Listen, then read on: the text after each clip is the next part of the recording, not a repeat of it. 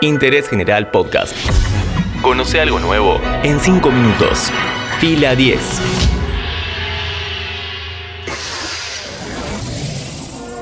Bienvenidos y bienvenidas a un nuevo podcast original de interés general sobre cine y series. Se estrenó Godzilla vs. Kong.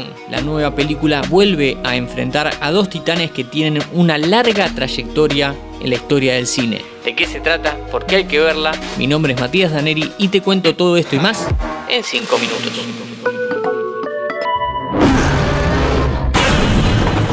It's Godzilla. And they're the last ones standing. I keep reaching for greatness because I'm built from it. Who bows to who? Nobody gon' stop for me. Here we go. Kong bows to no one. En el año 1933 se estrenó King Kong, una película donde un cineasta viaja junto a un grupo de gente a la isla Calavera para filmar a un gorila gigante. El equipo se encuentra con varios obstáculos, una tribu nativa poco amistosa, dinosaurios y, claro, un gorila gigante que no está muy contento. A Kong lo capturan, lo llevan a Nueva York, él se libera, se sube al Empire State y muere acribillado. Este largometraje era una gran analogía sobre la esclavitud, sobre sacar a alguien de su tierra, llevarlo a un lugar en contra de su voluntad y forzarlo a trabajar. Godzilla debutó en la pantalla grande 21 años después que su mono enemigo. En la película, un enorme dinosaurio mutante nacido a causa del uso de armas atómicas ataca Tokio. El largometraje servía para hablar de un tema que en Japón dolía. En palabras del productor Tomoyuki Tanaka, en aquellos días los japoneses sentían verdadero horror por la radiación y ese horror es lo que hizo a Godzilla tan grande. Desde el principio simboliza la venganza de la naturaleza contra la humanidad.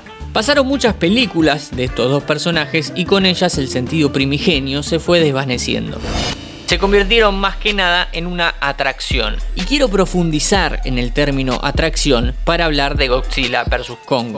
En 2021, por segunda vez en la historia del cine, se enfrentan estos dos titanes. Y la película es una atracción, una montaña rusa de fuegos artificiales. Montaña rusa por el vértigo que genera el montaje y los movimientos rápidos de cámara, aunque hay poca cámara y mucha animación y fuegos artificiales por los estruendos que llegan de golpe para sorprender al público y también maravillarlo. La película es eso. Argumento, ahora vamos a ver, pero mucho no hay.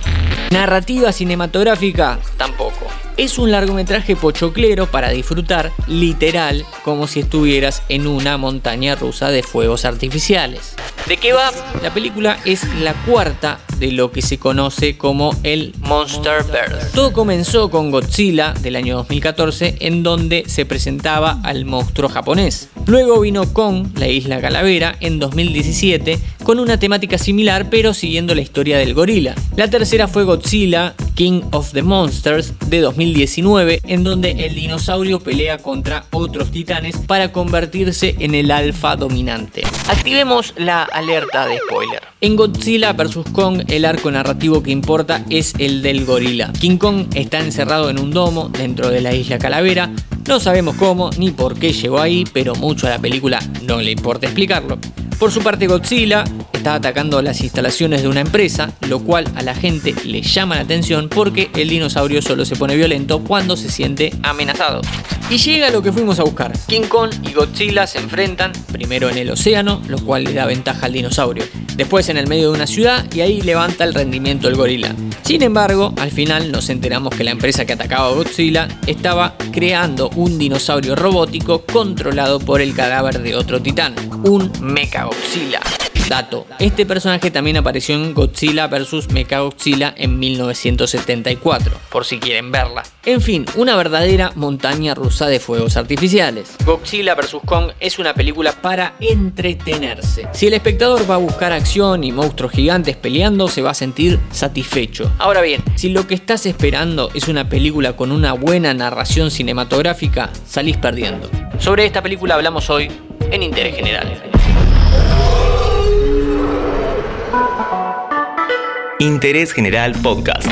Encontrarnos en Spotify, en Instagram y en interésgeneral.com.ar.